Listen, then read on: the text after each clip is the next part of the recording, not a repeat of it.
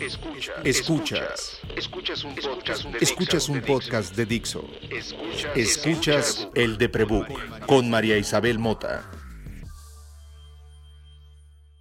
Soy María y cuento chistes en la regadera. Antes cantaba, pero los vecinos no aplaudían. Hola, yo soy Corina del Carmen y pues ahora cuento chistes y me pagan por ello. Antes son las mismas historias de las que la gente se reía todo el tiempo, pero pues ahora al menos saco para las chelas. O sea, ese es el sueño, dude. Ese es el sueño.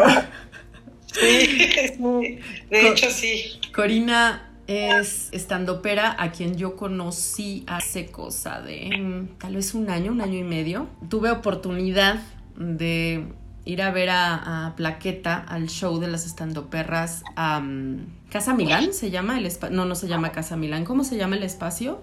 Pues estuvimos en varios lados, no sé si el Centro 77. Eso, Centro 77.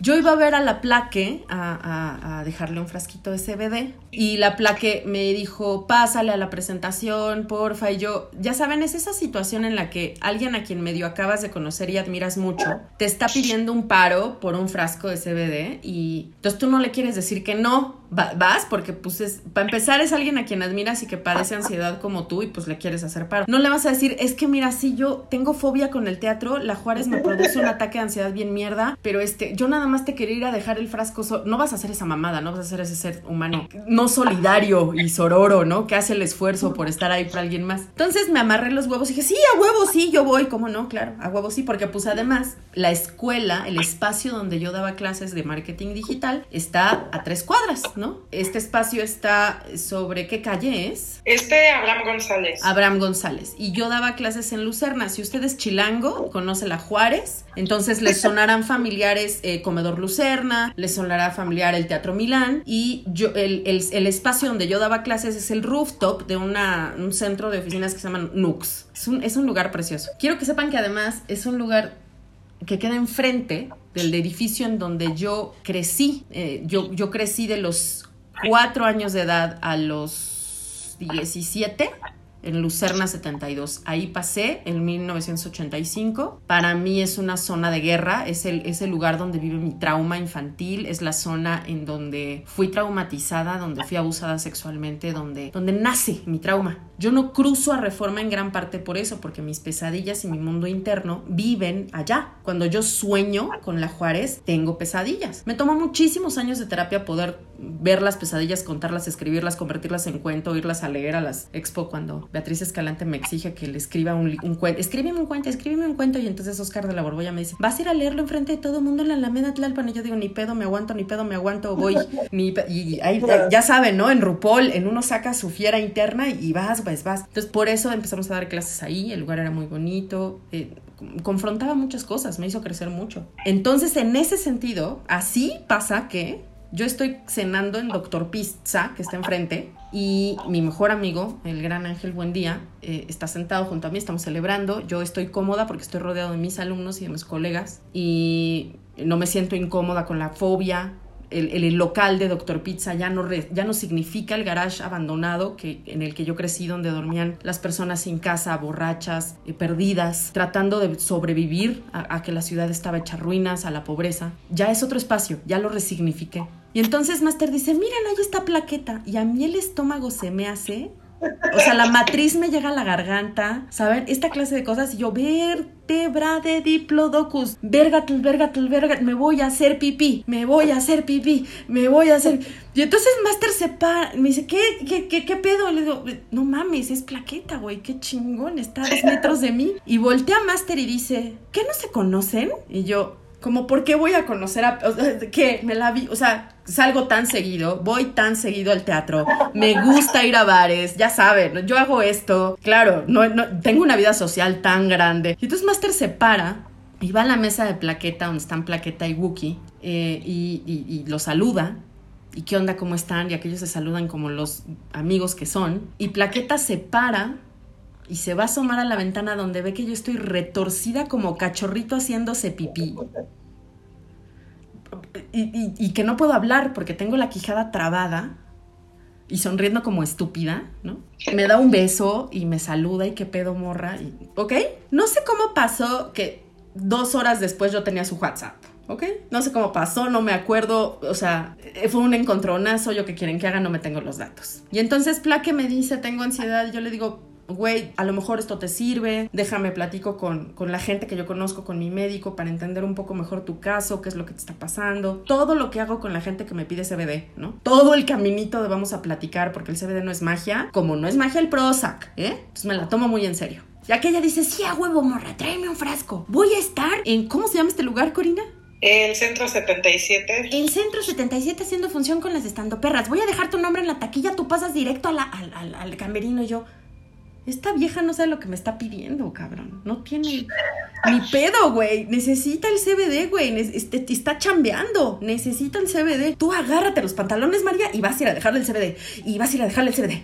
Y vas a ir a... Ya ahí voy, ¿no? Y llego a taquilla y entonces pues ya pago mi boleto, lo, o sea, lo, y voy y me siento y, entonces Plaquet sale del escenario y dice, ¿qué pedo, morra? Y ya voy, le doy el CBD, dijo, bueno, yo ya me voy, me dijo, no, ya pagaste tu boleto, quédate. Y yo, no, no, o sea, es de que, no, es de que, no le dije nada, por supuesto, es de que el teatro me provoca ataques de pánico, güey, dejo de, de respirar, o sea, José Antonio Alcaraz en vida me tuvo, me llevó obligada al Centro Cultural Tlalpan a ver una obra de teatro de su uno de sus contemporáneos. Mi maestro fue educado por Salvador Novo. Sus contemporáneos eran dramaturgos de la época de Huargüeyes, ¿ok? Entonces yo estaba reprobando teatro en Sogem porque pues no sé escribir diálogo, sorry. Y entonces mi maestro, que era José Antonio Alcaraz, a quien yo asistía, me llevaba huevo al teatro y me, me hacía pasar mal las cosas. Y yo la paso muy mal en el teatro. Tiene que ver con historia de abandono, tiene que ver con, eh, pues, con maltrato infantil, ni pedo, ¿no? Tiene que ver con eso. Pues la paso mal. No es que uno quiera pasársela mal con sus amigos, no es que lo que hagan tus amigos no te parezca increíble y no, no, no, no llores de emoción porque tus amigos tienen conciertos y actúan y son bien chingones. No, es que tú tienes un pedo. Yo no le iba a decir eso a alguien que me acababa de hacer el paro de contarme sus problemas emocionales y que iba a dar función, ¿saben? Entonces nos vamos a quedar a ver la otra, nos vamos a quedar a ver el show, nos vamos a quedar a ver el show,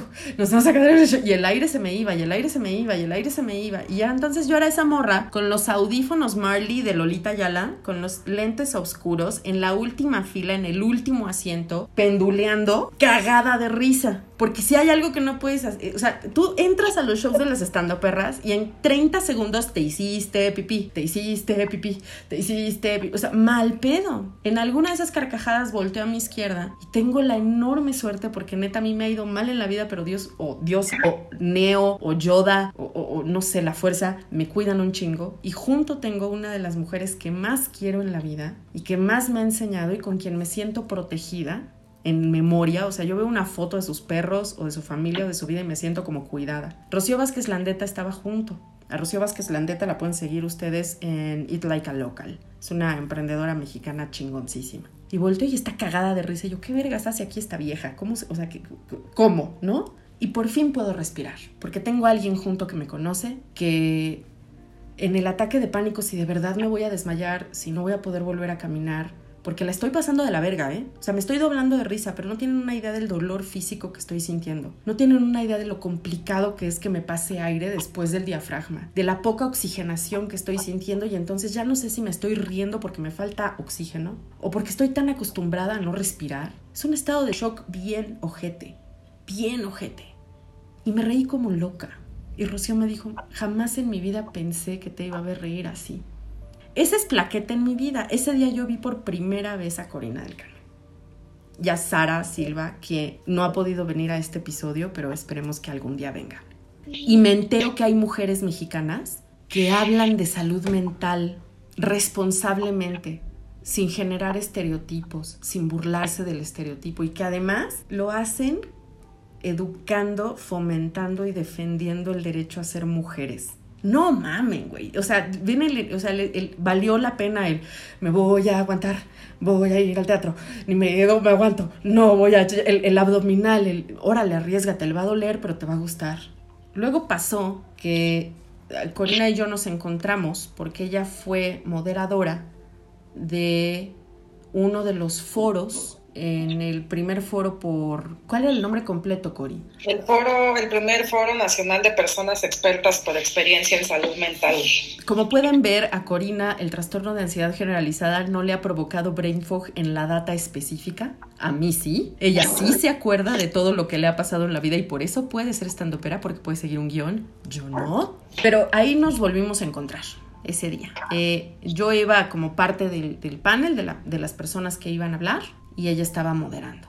A partir de ese día nos encontramos en un grupo de WhatsApp, donde personas que no toleramos WhatsApp, que además nos quejamos de él, es, es, es, probablemente el experimento de WhatsApp más bonito en el que he estado. Todos estamos más locos que una cabra por trauma, por ansiedad. Todas las mujeres de ese grupo tenemos ansiedad generalizada. Todas. Es lo menos que tenemos, ¿eh? les aviso. Lo menos, así. Todas nos hablamos desde el estoy de la chingada, pero vine a decirles esto y no hay pedo, güey. No, o sea, es, hay un montón de enseñanza en cómo estas mujeres nos comunicamos para mantenernos al tanto de lo que sucede como parte de la sociedad que está enferma de algún aspecto de su vida en salud mental y emocional. Me han enseñado un montón sobre cómo referirnos a nosotros, a estar orgullosos de quienes somos y cómo es importante el reconocimiento del padecimiento dentro de la plenitud y el bienestar, ¿no? O sea, no, no, es, no es una muleta. Hace algunos meses, cuando se empezó a estrenar notaron Amazon Prime y el nuevo stand, eh, Douglas de Hannah Gatsby en Netflix, en Netflix me volvió otra vez la, la, ansiedad de poder tener el pretexto, la comodidad, la obligatoriedad de salir y verlas. Y luego pasó que Corina nos contó que tenía un show con Sara y ¿quién más estuvo en el show? Perdón, Cori.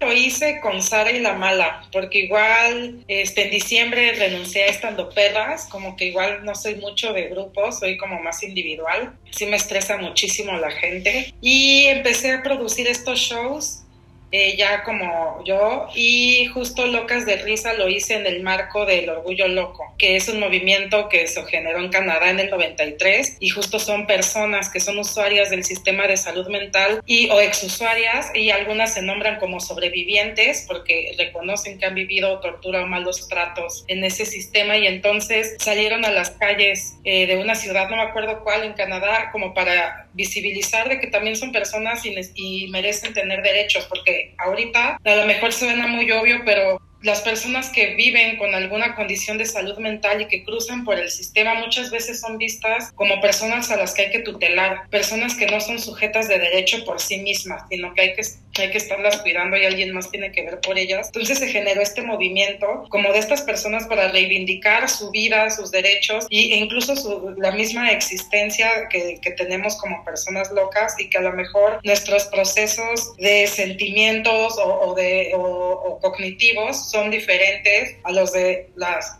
demás personas normales o no sé, pero eso no significa que no merezcamos la vida, la independencia, la libertad y los derechos que tienen, pues, que tenemos todas las personas. Y entonces este mov movimiento se volvió así reivindicativo de, de, las personas con alguna condición de salud mental, ha dado la vuelta a todo el mundo y en México llegó en 2019 con Sin Colectivo, que son eh, activistas hombres y mujeres súper chidas y chidos, que justo desde sus disciplinas hay una pedagoga y una que es directora de teatro, una artista, como que hay gente de varias disciplinas y hacen esta incidencia en salud mental en México, pero ellas y ellos reivindican no tanto este lenguaje de derechos de discapacidad psicosocial ni el lenguaje médico como de trastorno o enfermedad mental, sino que reivindican este término de locura como existir así locamente y aunque no te validen ningún psiquiatra ni nada, necesitas también que tu voz sea escuchada, que tu palabra también sea tomada en cuenta. Entonces el Orgullo Loco empezó aquí en México en 2019, hicieron una contramarcha de El Ángel de la Independencia a la Estela de Luz y ahí hubo un meeting, se leyó un pronunciamiento y también hubo actividades así culturales y yo ahí hice stand-up. Y este año el Orgullo Loco pues fue digital por todo esto del COVID y hubo igual en todo julio o como charlas, paneles, mesas de vía digital que hablaban sobre salud mental y ahí en ese contexto produje Locas de Risa con Sara y con la mala Marquina y pues de ese show somos tres comediantes que nos reímos de nuestra salud mental, no todas con el lenguaje de derechos, o sea, yo porque soy derecho humanera y sé como esas cosas. Corina del Carmen, hola, ¿qué tal? Derecho humanera. Sí, de día soy de humanera y de noche soy comediante y pues los junto. Y mi rutina sí hablaba como de discapacidad psicosocial y así. Pero por ejemplo, Sara y la mala eh, es como más de lo que ellas, cómo ellas viven esta, estas condiciones que tienen eh, de, salud mental y cómo las han atravesado. Así la mala me acuerdo que contaba como cuando era niñita, así su primer episodio de ansiedad. Y mira, ella como sin saber eh, como esto, porque en el lenguaje de derechos se sabe que la discapacidad no es algo que, que tenga la persona nada más, sino que es esta unión de las características de la persona con las barreras sociales para que la persona pueda ser, pueda participar plenamente. Entonces eso es la discapacidad. Y entonces ella dice, y la psicosocial reconoce que hay factores que sí, a lo mejor están como en tus emociones y en tu psique, pero que también el factor social pues, hace interacción con eso y se configura como ya estas condiciones.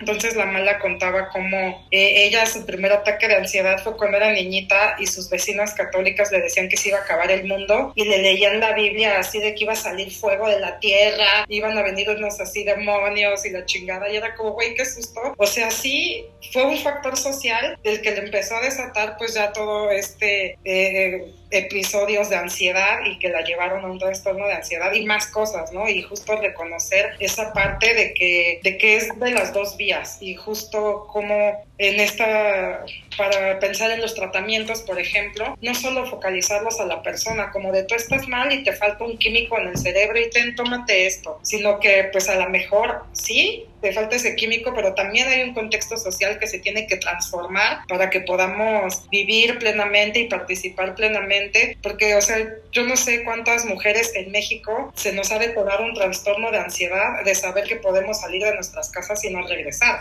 ¿Sabes? Creo que hay, hay, hay un montón de... Bien, es que hablar con... Imagínense que yo tengo la fortuna de tener a esta mujer en WhatsApp, no mamen. O sea, tienen idea de lo feliz que soy en WhatsApp. Por eso no quiero que me hablen de trabajo en WhatsApp, cabrones. No me estén mandando mensajes de chamba en WhatsApp. En WhatsApp hay cosas bonitas como esta. Cuando una de las cosas que aprendí el día que las fui a ver al show en vivo es lo estigmatizada que está la sonrisa cuando dices tengo depresión. Yo había confrontado un poco esa dualidad, ese prejuicio, ese, esa cortapisa del pensamiento cuando empecé a bajar de peso. Yo bajé de peso sin intención alguna, sin intención alguna. Yo pesaba, eh, mido 1,65 y pesaba 98 a 105 kilos. Ese era mi promedio en términos de salud sistémica, de lo que le, correspondería a mi estructura ósea y a mi masa magra y a mi organismo, pues tenía un sobrepeso con calidad de obesidad. Y, se entendía como mórbida porque yo había tenido más del 20% de sobrepeso la mayor parte de mi vida. O sea, desde los 8 años en adelante. Y de repente tenía bajones. Entonces, cada vez que la gente me empezaba a decir que bien te ves, yo decía, ah, esto es lo que entienden mis amigas las anoréxicas y vigoréxicas y bulímicas cuando les estamos haciendo refuerzo positivo a el padecimiento de la... Ok, fue la primera vez que yo lo pude confrontar. Cuando la gente me ve sonreír, cuando la gente me ve disfrutar de cualquier manera, cuestiona que tenga yo distimia. Y la distimia es una clase de depresión complejita, ¿no? Es como tiene sus, tiene sus eh, vamos a decir así, sus características muy específicas. Pero de por sí la depresión se malentiende y se malinterpreta y se mal significa y se mal conceptualiza y se mal previsualiza porque pretende cumplir con los estereotipos visuales de la narrativa literaria. Es decir, si estás deprimido tienes que ser Bridget Jones con un litro de de lado enfrente y comer y llorar y comer y llorar y o pasarte días enteros en la cama sin poder moverte ni bañarte ni moverte o o sea hay un montón de cosas ahí no entonces yo me estaba carcajeando de risa mientras la mala y Sara y Corina y las perras y después en este show de Zoom porque las oigo decir insights perfectos sobre lo que nosotros los locos queremos que se escuche que para el resto del planeta es como hacer chistes sobre una borrachera, ¿no? Ustedes se ríen porque andan tirados en la peda y bueno, para mí la realidad es esta, la que ellas cuentan en esas rutinas. Ay, justo quería apuntar a lo que decías cómo la depresión no es como nos la pintan y sobre todo en las mujeres es súper difícil diagnosticarla. O sea, una mujer mexicana promedio difícilmente se va a quedar todo el día en la cama a comer helado como Bridget Jones. Tiene que salir a trabajar, a cuidar hijos, a atender una casa, no sé qué. O sea, tiene un montón de cosas que hacer. De responsabilidades y obligaciones y que aún con depresión se rifa y no significa que por eso no viva con depresión. Yo me acuerdo, hace unos años escuché una entrevista con Aristegui, eh, estaba hablando en realidad ella con un médico, no me acuerdo ni por qué estaba este tema, pero había el diagnóstico como de varias personas que el médico mostraba como casos de que había tomado años como llegar al diagnóstico. Y uno era una mamá que justo vivió con depresión como 10 años y nadie sabía que tenía, porque pues la mamá no estaba todo el día en la cama tirada, como nos dicen que están las personas que tienen depresión. Ella llevaba a los hijos al kinder, hacía las tareas, hacía la casa, no sé qué, pero pues todo el tiempo estaba irritable, lloraba a la menor provocación, o sea, su vida era un infierno, pero como era funcional, pues nadie podía creer que tenía depresión, ¿no? Hasta que ya se logró y creo que con muchas mujeres pasa, eh, también este, nos pasan cosas muy feas a las mujeres en la vida, muy violentas desde la infancia y entonces la gente asume Lea, por eso estás traumada. Ah, sí, muchas gracias. Eh, la conclusión es perfecta. Y además del trauma, a, lo mejor te detonó una condición de salud mental que sí hay ahí que atender y no nada más decir, ay, que es que se traumó porque la violaron. Pues sí, güey, pero a lo mejor ese trauma le detonó un trastorno de ansiedad o un TOC, no sabemos. Yo, yo, una de las formas en las que en el podcast y estos años haciendo el Deprebook me ha hecho fácil de comunicarle a la gente y también en mi experiencia personal para explicarles a los otros mis padecimientos, tiene que ver con explicar la locura como con una pizza. Pero si ustedes han escuchado esto en otros episodios, queridos escuchas, discúlpenme, lo van a volver a escuchar, cabrones. Me vale madre. Eh, es mi chiste recurrente, ¿ok? Yo quería ser estandopera, pero me chingué la rodilla cósmica. Pasa esto. Uno nace de una masa. La pizza tiene que empezar por la masa, ¿ok? No hay de otra. Y la masa, de un kilo de masa salen un chingo de pizzas, ¿no? Ahí está tu mamá, tu papá, tus hermanos, tus abuelos, todos. Esa es la masa, ¿ok? Esa es tu genética. Eso es lo que trae tu cuerpo, tu química cerebral, tu tendencia a la obesidad, tu proclividad a cambios hormonales, tu todo. Que si, tu, que si tu hígado no funciona bien y después eso chinga tu, a tus riñones, pero también chinga tu estómago y como siempre estás en dolor, entonces ¿qué? ¿Ok? Esa es tu masa. Entonces hay unos que la tienen delgadita, otros que la tienen este play-doh, unos que son deep fish, o sea, hay muchas masas, ¿no? Chingón. Luego viene la salsa. ¿Ok? La salsa es eso que pasa inmediatamente después. Inmediatamente después, en términos de un ser humano, es entre que nace y los cinco años. ¿Por qué? Porque eso es lo que no entiendes conscientemente. Estás aprendiendo el código del mundo, estás aprendiendo cómo le decimos al rojo, ¿Cómo le decimos al enojo? ¿A qué nos referimos? Estás aprendiendo las palabras, estás aprendiendo a distinguir tus emociones al mismo tiempo en que te suceden traumas. Les recuerdo que en este país ya sabemos que las violaciones sexuales suceden entre la familia nuclear y suceden antes de los seis años, en la mayor parte de los casos de abuso infantil en México. Ahí están las estadísticas, googlean mis palabras, el INEGI les va a decir que tengo eh, algo de razón, por lo menos en algún porcentaje, no soy buena con los números. Entonces, en la salsa, la mayor parte de las pizzas de este país traemos abuso sexual. ¿Ok? La mayor parte de las pizzas de este país tenemos abuso sexual, privación de necesidades básicas, es decir, casa, techo y seguridad estatal, o sea, que vivas en un entorno seguro. Y además traemos una pizza, una masa como con ciertas deficiencias, ¿ok? Porque venimos de generaciones de obesos, venimos de generaciones de abusos de drogas, de drogas duras, y no hablo nada más de las legales, sino de las ilegales también. O sea, somos generaciones que han vivido a punta de comer todo el tiempo eh, azúcar a lo loco, pero, o sea, así como si no hubiera mañana, como si las caries no existieran. Y además hemos tomado hormonas, hemos tomado tratamientos que alteran el, el señor camotero presentándose en nuestro podcast. Este es el momento del camote. ¿Pero es en tu casa o aquí en la mía? Es en mi casa, así de fregón está el audio, así de está pasando el señor de los camotes. Este es un momento de reflexión para entender que a la vida tú no le impones nada. Nada, Nada. La vida dice, es la hora del camote y tu reflexión sobre la pizza me vale tres chicharos, ¿no? no sé si el señor de los camotes se volverá a presentar. Mientras tanto, continuaremos con la salsa. Entonces ya establecimos, ¿no? Que como mexicanos, nuestra masa tiene unas características que nos hacen conjuntos y proclives a un montón de enfermedades que tampoco está atendiendo el Estado. Luego, como salsa, tenemos un montón de cosas en común, porque la mayor parte crecemos en abuso sexual, ¿no? Y luego ya viene que el queso de tu, de tu crianza, ah, que es que la fuiste, que veías de chavito, que te gustaba en la tele, como decía la mala, ¿no? Pues es que yo veía en las, eh, eh, las películas con todos estos desastres, crecimos en Terminator, crecimos en... ¿En qué, en qué época creciste, ¿no? ¿Qué George Orwell leíste, ¿no? Y luego viene que si el topping. Ese ya lo escoges tú, ¿te acuerdas? En las pizzerías normalmente tú escoges el topping siempre. Y el topping es esa pendejada que cometiste cuando sabiendo que no debías echarte esa pinche raya estando angustiada, te la echaste. ¿Saben? Ese es el grado. ¿Qué pasa si la vida nada más te da escoger rayas? ¿Qué pasa si la, vida no te da queso? Esa, lo está dibujando, lo está dibujando. Yo creo que voy a tener que poner esto en, Instagram para que vean los dibujos. Muchas gracias. Muchos, por fin alguien que sabe escribir escucha mi teoría de la pizza. Entonces, ¿qué pasa, no? Pues todos tenemos una pizza con un montón de ingredientes, con toppings que hemos ido escogiendo con la vida y, y las medicinas, la psiquiatría, la neuropsiquiatría está tratando de atender cómo resolvemos que ahorita con este topping que tienes te me estás muriendo, pero además tienes todo esto abajo, ¿no? ¿Qué droga te doy para ayudar a que tu masa no esté jodida? Y ese es un camino. Ese es un camino. Luego, a ver, este topping ya se nos chingó, güey. ¿Qué hacemos? ¿Lo sacamos de la pizza? No, güey. No lo puedes sacar de la pizza. Tú eres la pizza. La pizza eres tú. ¿Cómo lo integramos? Órale, meditación, CBD, THC, terapias alternativas, comunidades, arte. No, todo lo que puedes hacer dentro de lo cognitivo conductual, de lo que llenas tus horas conscientes. No vas a poder hacer mucho por tu salsa. Más que aceptar que está ahí y ver qué le combina de los toppings de la vida para que no te sepa tan mierda. Porque no va a cambiar que hayas sido abusada o abusado o que no te hayan reconocido o que te hayas sentido de otra manera que tu cuerpo o que alguien haya abusado de tu cuerpo sin que tu mente entendiera que era abuso. No va a venir manera. Esa salsa ya está ahí, esa masa ya está ahí.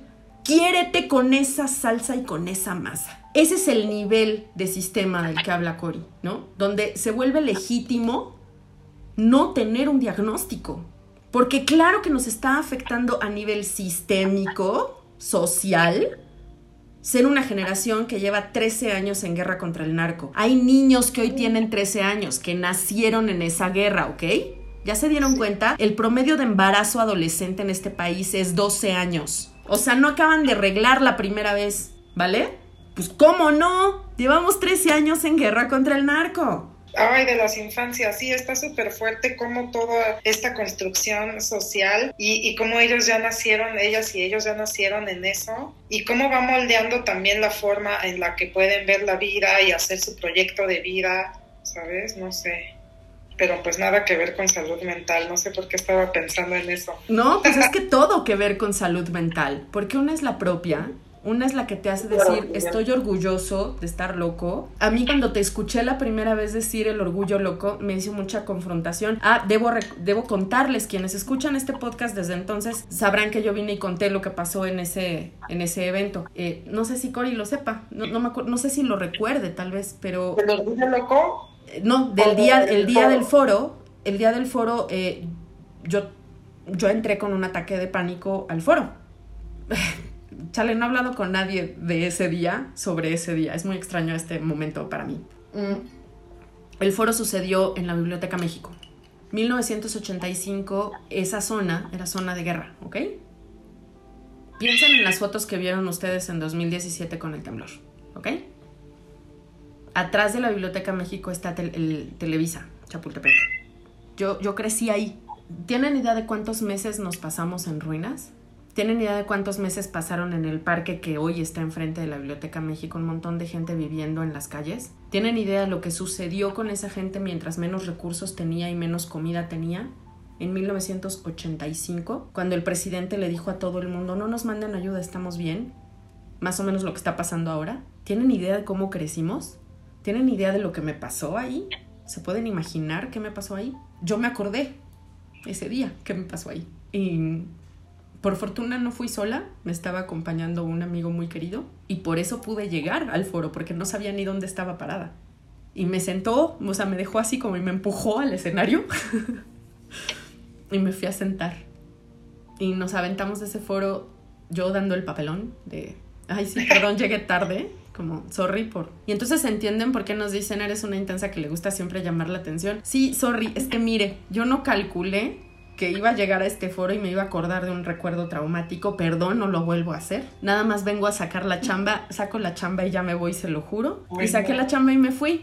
Yo me acuerdo que ese día platicábamos de lo difícil que es internarte, de cómo a todas nos ha costado trabajo cuando hemos tenido que ir, ¿no?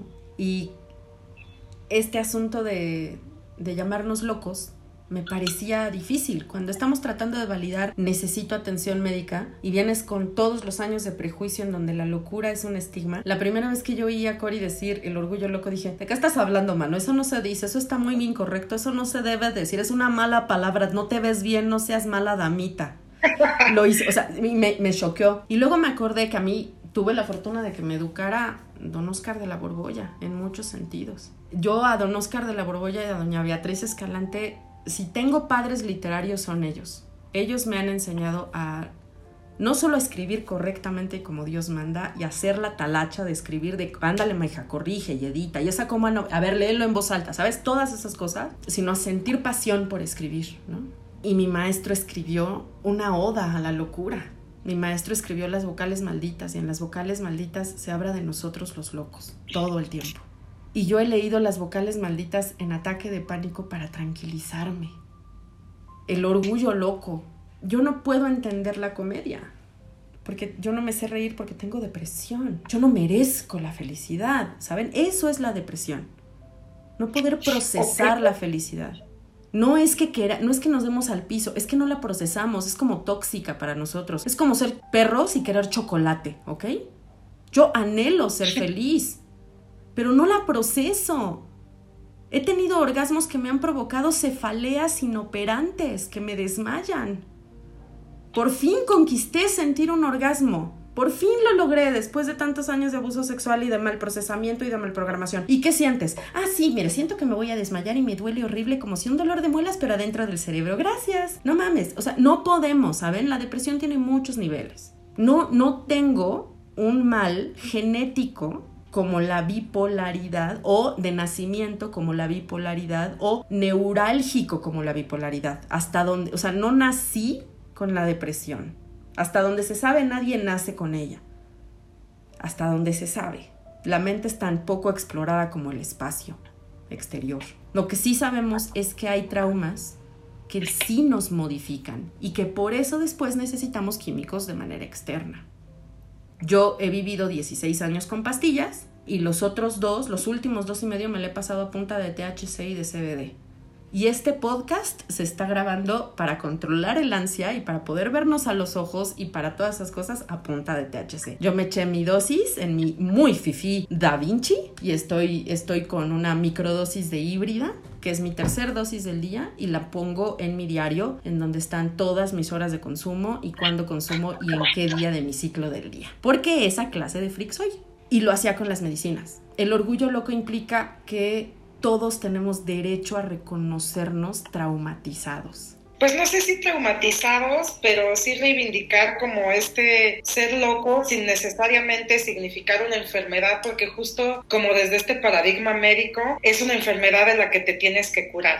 Y pues no, ¿no? Más bien es una condición con la que vivimos y justo también hacer como este stand-up fue poderlo nombrar desde otro lado, porque siempre la gente piensa que sufres ansiedad, sufren depresión. O sea, yo no sufro mi vida, vivo con ansiedad, pero no la sufro, ¿sabes? Y, hacer ese stand-up fue también poder nombrarla desde un lugar que reivindica mi existir más allá de mi condición de salud mental y de, las, y de la sufridera del Valle de Lágrimas. Siempre también hablar de, de salud mental es hablar de estigma, es hablar de abusos, de violencia y sí hay que visibilizar justo para poder hacer conciencia y transformar las cosas, pero creo que también podemos hacer conciencia desde la risa y más bonito, ¿para qué sufrir? Porque también... Ya lo dijo Giovanni Gabriel y no vale la pena sufrir. ¿Para qué pues sí, justo también no banalizarlo, no, no nos burlamos de las locas, sino nosotras como personas locas nos atrevemos a nombrarnos desde este lugar desde eso, ¿no? Y justo como que esa línea también tener claro de no, no banalizarlo, no, no estigmatizar a las personas que vivimos con eso, no subimos a ridiculizarnos, subimos a hacer conciencia sobre esta que es nuestra vida, nuestra forma de vivir con estas condiciones que tenemos y nombrarlo dignamente, ¿no? Desde la alegría y que podemos salir todos y todas felices de, de, ese show. Y eso es lo que está chido del stand-up también. Y de hablar de salud mental desde ese lugar. Dejar de sufrir nuestra salud mental, vivirla y hasta gozarla. ¿Por qué no atrevernos también? Sí, gozarla. reconocer reconocer que desde estos eh, padecimientos, de estas fracturas de la mente, de estas condiciones de vida, tenemos un montón de silver linings y tenemos un montón de herramientas. Yo siempre estoy diciendo que gracias al trastorno de ansiedad generalizada soy una buena planner de negocios para digital. Lo siento, me sale bien. Gracias a la, a la depresión tengo la enorme capacidad de ver problemas que van a venir, porque yo siempre vivo en lo peor gracias a ella. El borderline me da un montón de oportunidad de manejo de la velocidad y tengo un montón de estamina. No hay día en que yo no tenga un ataque de ansiedad. No importa que viva encerrada en mi casa protegida de mi agorafobia. No importa. No hay día que no tenga un ataque de ansiedad. Y los ataques de ansiedad se sienten en la garganta, en la boca del estómago, te marean, te provocan temblorina, te cambian la temperatura del cuerpo. No puedes respirar correctamente, te, te, provocan fríos y estupores. Tienen que ver con tu ciclo menstrual, te debilitan, te pierdes mucho, físicamente pierdes mucho. Es mucho lo... Por eso tanta gente termina haciendo tanto ejercicio, ¿saben? Porque el ejercicio nos pone como en sincronía con, el, con la mente. Le exiges tanto por afuera al cuerpo de lo que la mente te está exigiendo al cuerpo que finalmente puedes encontrar una especie de balance. Y, por eso defiendo mis 20 minutos todos los días en mi esté, pero o trapear con mientras bailo merengue o lo que sea, ¿no? Pero son mis 20 minutos de mi cuerpo y yo y mi cuerpo y yo y 20 abdominales o lo que sea, cabrones, pero encuéntrense un momento donde, ¿no? Yo quiero empezar a cerrar porque pues no nos vamos a quedar aquí cuatro noches, ¿verdad, mana? Una cosa simple, pero he tratado de invitar a profesionales de otras eh, cosas que no tengan que ver con marketing, que es lo que yo hago para ganarme la vida, para platicar de qué vemos en nuestra industria sobre cómo ese oficio nos afecta. O sea, por ejemplo, la gente que trabaja en marketing, eh, eh, todos tenemos un poquito de ansiedad generalizada y la pandemia nos lo ha hecho un poco, ¿no? Eh, la depresión creo es generalizada sin importar el oficio, pero veo ciertos eh, padecimientos específicos. Los doctores hoy que siempre viven, los médicos, los, médicos que están en hospitales COVID, de por sí siempre tienen un poco de narcisismo, porque no mamen, salvan vidas, ese es su trabajo. Eh, y también tienen un mucho de ansiedad, son gente muy reactiva dependiendo del tipo de trabajo que hagan y lo que he platicado con ellos tiene que ver como con un poco de, depresión porque ven tanta, tanta muerte y tanto... También me lo platicaba Balam Garcés, que trabaja en el, en el Parlamento, sobre sus compañeras que hacen activismo para feministas. Dicen, ya están tan acostumbradas a ver violaciones y que es como si el dolor ya no les pesara. El stand-up hoy la está pasando mal como cualquier entretenimiento, ¿no? Como cualquier espectáculo de entretenimiento. Ustedes dependen de que los bares, de que los centros de espectáculos estén abiertos, no sin importar el tamaño, si llenaban estadios o llenaban teatros pequeños, dependen de que esos espacios de entretenimiento y congregación funcionen, ¿no? Y hoy no podemos. Hoy el virus no nos deja reunirnos como antes, en caso de que no padecieras agorafobia como yo y te gustara salir a la calle, no te deja ir al teatro, no te deja ir a conciertos, no te deja reunirte, ¿no? Y eso les debe estar cortando un montón la chamba, pero también un, reclamo constante de, de, la gente que conozco que trabaja en la industria del entretenimiento y la comedia es ¿hasta dónde? ¿No? ¿Hasta dónde te burlas de lo que pasa? El COVID es un tema de moda y nuevo, eh, de moda nuevo, eh, poco informado del que hay que burlarse, porque si no, ¿cómo lo vamos a sobrevivir? ¿Y hasta dónde? Entonces, esas son mis dos preguntas de salida, Curi. ¿Qué le está pasando a tu industria en términos de padecimiento y cómo se habla de COVID responsablemente desde la comedia? Eh, sobre los espacios, sí, pues definitivamente y siempre que pasa una emergencia, lo primero que sufre pérdidas es la cultura, como que no se ve como una prioridad y no es la primera vez, o sea, no solo con el COVID, te digo que siempre que hay, que algo se empieza a tambalear, lo primero que pierde es la cultura, pero también creo que hay muchísimas formas para llevarlo a cabo, o sea, el punto del stand-up es una, el stand-up es un género de la comedia, es un género literario y va pues de decir algo, de, es, una, es un género de opinión. Y entonces mientras podamos decir algo e interactuar con la gente, se logrará. Ahorita pues lo estamos haciendo digital, eh, pues se pasa por Zoom, por Meet, por YouTube. Sí se pierde mucho la interacción con la gente porque también una parte importante del stand-up sí es que se estén riendo ahí de inmediato. Entonces la digitalidad a veces no, o sea, cuando es en vivo ponen en el chat jajaja y sí se sabe y está padre y se lo pasan bien, pero sí no es lo mismo y pero, pero siempre la vida cambia, el cambio es lo único que es seguro, entonces creo que sí tenemos que encontrar formas y de seguir diciendo como estas opiniones y, y no, no callarnos, ¿no? Sobre todo las mujeres, que tanto trabajo nos ha costado tomar los micrófonos y el espacio público y podernos además nombrar desde la risa, porque también siempre que las mujeres somos visibles es porque ya fuimos víctimas de algo y porque la pobrecita y recientemente porque delincuentes, según, porque no, o sea, no, los reclamos de justicia la gente los lee como...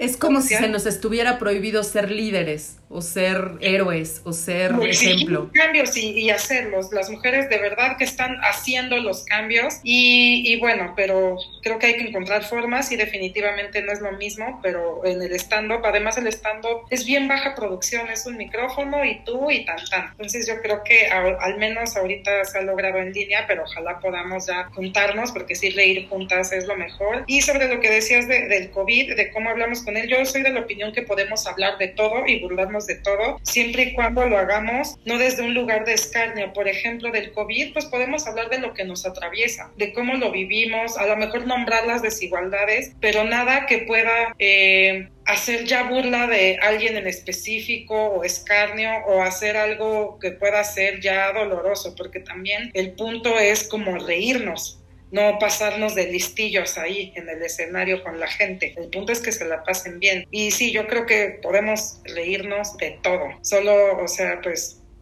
en qué, cómo enfocamos eso eh, es lo que ya va a resultar en un chiste clasista, racista. La falta de empatía, ¿no? Como en todo, la falta de empatía. Tal vez no es cómico, pero para mí el sentido del humor lo define Oscar Wilde. Eso es lo que yo entiendo por humor. Una comedia muy elegante. Eso es lo que yo entiendo por humor. Perdón, en ese sentido me educó José Antonio Alcaraz y José Antonio Alcaraz me ponía a leer Oscar Wilde, ¿no?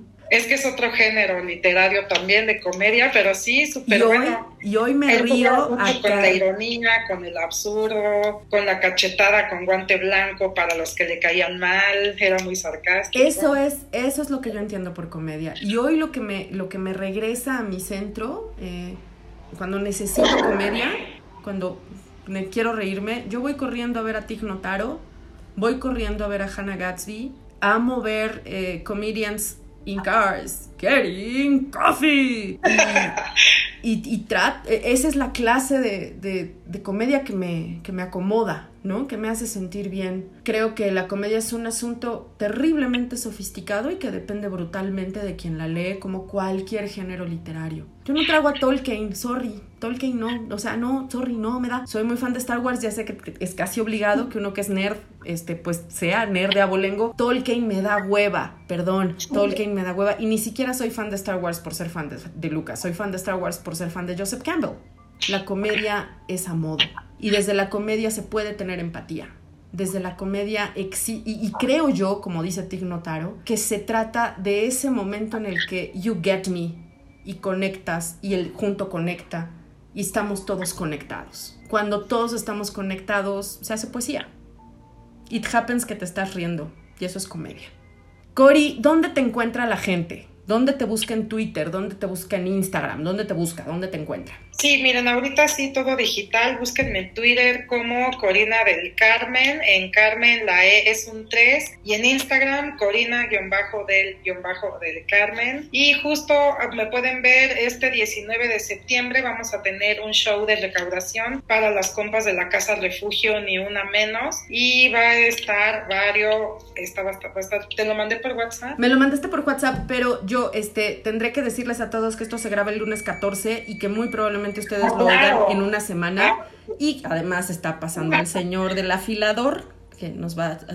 está, qué bonito. Anuncio con, con, con música de fondo. Pero aunque no aunque van a estar escuchando ustedes esto después, por favor, escríbanle a Cori porque ella tiene mucho contacto con las morras que están defendiendo los frentes, eh, literal con el cuerpo, y siempre tiene iniciativas que tienen que ver con ayudar a las morras que están allá afuera. Y tiene un montón. Bueno, esta es una iniciativa de Mir Ramírez y pues ya, pero sí síganme en redes y ahí pues anuncio de futuros shows y todo. Y ahora que es digital es más fácil solo conectarse, estás haciendo tu huevito y te conectas. Y sí te la pasas bomba, dude. O sea, sí me, me la pasé increíble esa noche, fue muy bonito. Ya da mucho Da mucho mal feeling cuando cuelgas porque es como, ya no puedes reírte con el de junto de, ¿a poco no te cayó súper bien ese chiste que es lo que yo pude vivir el día que te vi en vivo? Me da muchísimo gusto que sigan los shows, que nos sigamos riendo todos y a, a ti que nos estás escuchando, acuérdate que de verdad reír es un abdominal, es una que haces desde el corazón hasta el estómago. Ay, si, qué tienes, bonito. si tienes mucha suerte, haces esa abdominal hasta el fondo, el fondo de tu cuerpo y tienes un orgasmo. Tengan muchos orgasmos porque son de quien los trabajan. Yo soy María Isabel Mota. eh, me pueden encontrar en arroba el de prebook, en Instagram, en Twitter. Ya saben que Facebook casi no lo veo. Eh, pueden escuchar este podcast todas las semanas, salvo cuando los fierros nos traicionan, en Spotify, en Apple Podcast, en Google Podcast, en iBooks y por supuesto en Dixo.com.